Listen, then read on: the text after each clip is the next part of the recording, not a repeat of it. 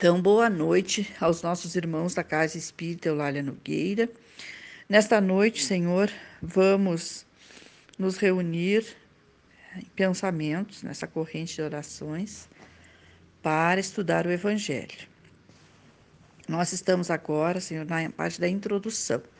Pedimos a proteção e o amparo de Deus, da espiritualidade superior, a todos aqueles, Senhor, que estão nesse círculo de oração, que nós possamos, então, enviar para aquelas pessoas que estão necessitadas do nosso planeta, Senhor, o amparo, as irradiações positivas de ajuda, de auxílio. Então, aqui na introdução, item 2, fala da autoridade da doutrina espírita, é o controle universal do ensinamento dos espíritos. Isto é, por que, que nós podemos então confiar nessa doutrina? Como é que ela chegou até nós? Então, diz assim: se a doutrina espírita fosse uma concepção puramente humana, teria, teria como garantia apenas as luzes daquele que a tivesse concebido. Ora, ninguém neste mundo poderia ter a pretensão de possuir sozinho a verdade absoluta. Se os espíritos que a revelaram tivessem se manifestado a um só homem só, nada teria a garantia, a origem pois seria preciso acreditar na palavra daquele que a dissesse ter recebido seus ensinamentos. Admitindo de sua parte uma perfeita sinceridade, ele poderia, quando muito, convencer as pessoas de seu círculo, poderia ter sectários, mas nunca chegaria a ter adesão de todos. Deus quis que a nova revelação chegasse aos homens por uma via mais rápida e mais autêntica. Por isso, encarregou os espíritos de irem levá-la um, de um polo ao outro, manifestando-se em toda parte, sem dar a ninguém o privilégio exclusivo de ouvir sua palavra. Um homem pode ser enganado, ou pode enganar-se a si mesmo. Não poderia sê-lo quando milhões veem e ouvem a mesma coisa. É uma garantia para cada um e para todos. Além disso, pode-se fazer desaparecer um homem, mas não faz desaparecer as massas. Pode-se queimar os livros, mas não se podem queimar os espíritos. Ora, queime-se todos os livros e a fonte da doutrina ficaria menos inesgotável, pois, como ela não está na terra, mas surge em toda parte, todos podem captá-la na falta de homens para espalhá-la, sempre haverá espíritos que atingem todo o mundo e que ninguém pode atingir. Portanto, na realidade, são os próprios espíritos que fazem a propaganda com o auxílio de inumeráveis médios que eles suscitam de todos os lados. Se só tivesse existido um único intérprete, por mais favorecido que fosse, o Espiritismo seria apenas conhecido. E mesmo esse intérprete, a qualquer classe que pertencesse, teria sido objeto de prevenções por parte de muitos, e não teria sido aceito em todas as nações. No entanto, comunicando-se em toda parte, a todos os povos, a todas as seitas e a todos os partidos, os espíritos são aceitos por todos. O Espiritismo não tem nacionalidade, escapa a qualquer culto particular e não é imposto por nenhuma classe da sociedade, já que todos podem receber instruções de seus parentes e amigos do além-túmulo. Era necessário ser assim para que pudesse conclamar todos os homens à fraternidade. Caso não se tivesse colocado num terreno neutro, teria dado continuidade às discussões em vez de apaziguá-las. Essa universalidade no ensino dos espíritos faz força do espiritismo.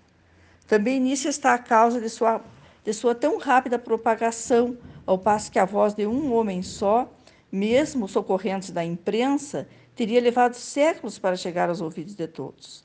Eis que milhares de vozes se fazem ouvir simultaneamente em todos os pontos da terra para proclamar os mesmos princípios e transmiti-los tanto aos mais ignorantes quanto aos mais sábios a fim de que ninguém fique deserdado. Essa é uma vantagem da qual nenhuma das doutrinas que aparecem até hoje podem desfrutar. Portanto, se o Espiritismo é uma verdade, não teme nem a má vontade dos homens, nem as revoluções morais, nem os abalos físicos do globo, porque nenhuma dessas coisas pode afetar os espíritos. Mas essa não é a única vantagem resultante da situação excepcional em que se encontra. O Espiritismo tem nela uma garantia poderosa contra os cismas que poderiam ser suscitados tanto pela ambição de alguns, pelas contradições de certos espíritos. Essas contradições certamente são um obstáculo mas traz em si ao mesmo tempo o remédio ao lado do mal.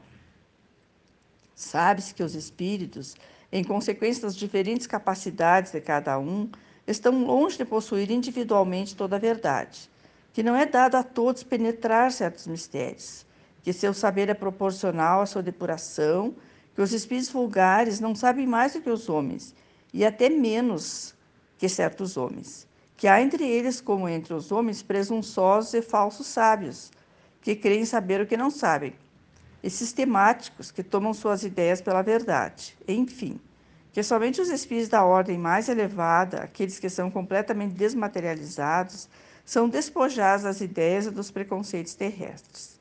Mas sabe-se também que os espíritos enganadores não têm escrúpulo de se abrigar sob nomes falsos para fazer aceitar utopias. Disso resulta, em relação a tudo o que fugir do ensinamento exclusivamente moral, as revelações que passam, que, que possam ser recebidas por essa ou aquela pessoa, têm um caráter individual, sem autenticidade, que deve ser consideradas como opiniões pessoais ou tal de tal espírito, o que seria imprudente aceitá-las e propagá-las levianamente como verdades absolutas. Bem, então vamos fazer um breve comentário sobre isso aí, então. De tempos em tempos, então, Deus concede né, revelações para a humanidade. Sempre veio, veio do plano espiritual essas revelações. Para quê? Para nos orientar aqui na Terra, né? Então, de acordo com a maturidade que os espíritos vão atingindo, é a revelação. Nós tivemos a primeira revelação da lei de Deus, né, que ela através de Moisés, que é a tábua da lei. Nós vemos assim que aqueles ensinamentos de lá, né, de tantos mil anos atrás, se nós compararmos com a doutrina do Cristo, com a doutrina dos Espíritos atual, eles não têm nada, nada contradiz. É a mesma coisa. Então, é a revelação da lei de Deus, que ela sempre foi a mesma, só que de acordo com cada tempo que a humanidade está vivendo. Então, nós tivemos a revelação da lei de Deus de Moisés, depois Jesus veio né, e disse assim: Eu não vim destruir a lei, mas cumpri-la. Né? Ele veio cumprir a lei de Deus. Só que ele explicou mais, ele exemplificou, ele mudou aquela parte assim, do dente por dente, olho por olho, dente por dente. Ele ensinou que nós, podíamos, nós devíamos perdoar, que nós não podíamos nos vingar. Então, quer dizer que nós já tínhamos evoluído alguma coisa naquela época. Então, mais tarde, então, nós atingimos a maturidade, né? E veio então os espíritos superiores que nos conduzem, eles envolveram, então, escolheram um codificador, claro que foi uma preparação no plano espiritual que Kardec teve, quer dizer que estava para ser feita, é, para ser feita essa terceira revelação. E aí foi escolhido, né, que poderia não ter sido Kardec, poderia ter sido um outro espírito, mas Kardec então ficou, se adequou a tal situação, né? serviria para o seu progresso espiritual. Tanto que ele passou assim muito, muitas dificuldades, ele até inclusive desencarnou muito jovem, até em função do desgaste que ele passou né, nesses 10 anos que ele teve de, da codificação. Então, Kardec, ele, o que, que ele fez? Ele recolheu, então, tudo, todos os ensinamentos que já havia né, no, na Terra, no planeta, ter orientações das, da, das questões de ordem moral para nós nos conduzirmos. E ele elaborou questões para, para os espíritos, né, que é, se chama então a doutrina dos espíritos. Então, ele enviava essas questões para todos os lugares do planeta Terra, onde tinha estudos espíritas, né? Aí chegavam de volta através de cartas, vejamos, olha o tempo que ele levou para fazer tudo isso, né? Através de cartas, ele pegava uma questão, analisava com todas aquelas respostas e ele colocava sob o crivo da razão. Por quê? Ele era um homem inteligente, né? uma pessoa que tinha capacidade. Então, ele tinha a razão de, análise, de fazer uma análise correta com aquelas respostas dadas. Aí, então, formou-se então a doutrina dos espíritos. Kardec também nos nos levou a entender que no plano espiritual tem uma infinidade de espíritos, de graus de espiritualidade, de espíritos, né? Que não é, não basta estar do outro lado da vida que pode, nós podemos acreditar e crer de olhos fechados.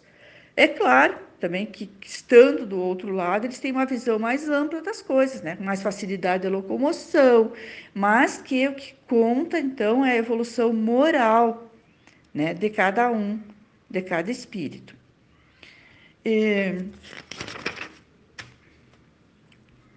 Então, cada questão, eu acho que está. Então, por tal motivo, então, nós podemos então confiar nessa doutrina, nessas orientações que nós temos da doutrina espírita. Então, chegando ao final do nosso evangelho desta noite, nós vamos elevar nosso pensamento em gratidão a Deus. Primeiramente, por essa doutrina maravilhosa, Senhor, que nós estamos com ela, que nós podemos refletir, que nos ajuda tanto, que nos consola tanto, né? nos esclarece nos consola, né? nos dá tanta força para a gente se conduzir neste mundo.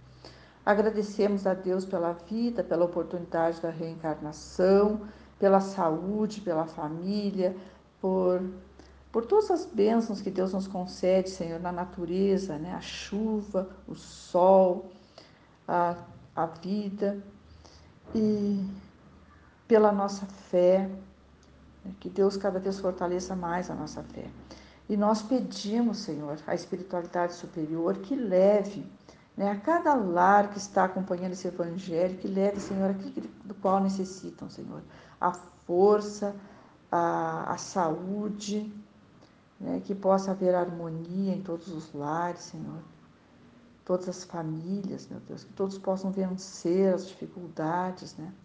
Nós pedimos, Senhor, pela nossa morada terrestre, Senhor, que nesse momento encontrem tribulações né, de todos os gêneros, né, sendo climáticas, sendo da guerra, né, que possa né, a espiritualidade superior derramando sobre nós fluidos benéficos, Senhor, para aplacar o calor das paixões, das negatividades né, produzidas pela guerra, sofrimentos, né, eh, perdas, abandono.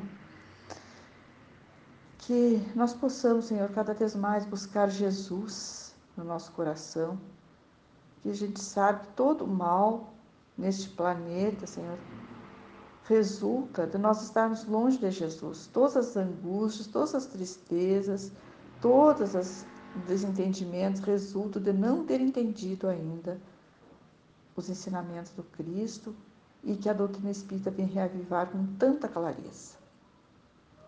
Então, nós pedimos a Deus também para aquelas águas, Senhor, que foram postas nas mesas desses lares, né, sejam fluidificadas de acordo com a necessidade de cada um. E assim nós vamos dar por encerrado o Evangelho dessa noite, em nome de Deus, de Jesus, que assim seja.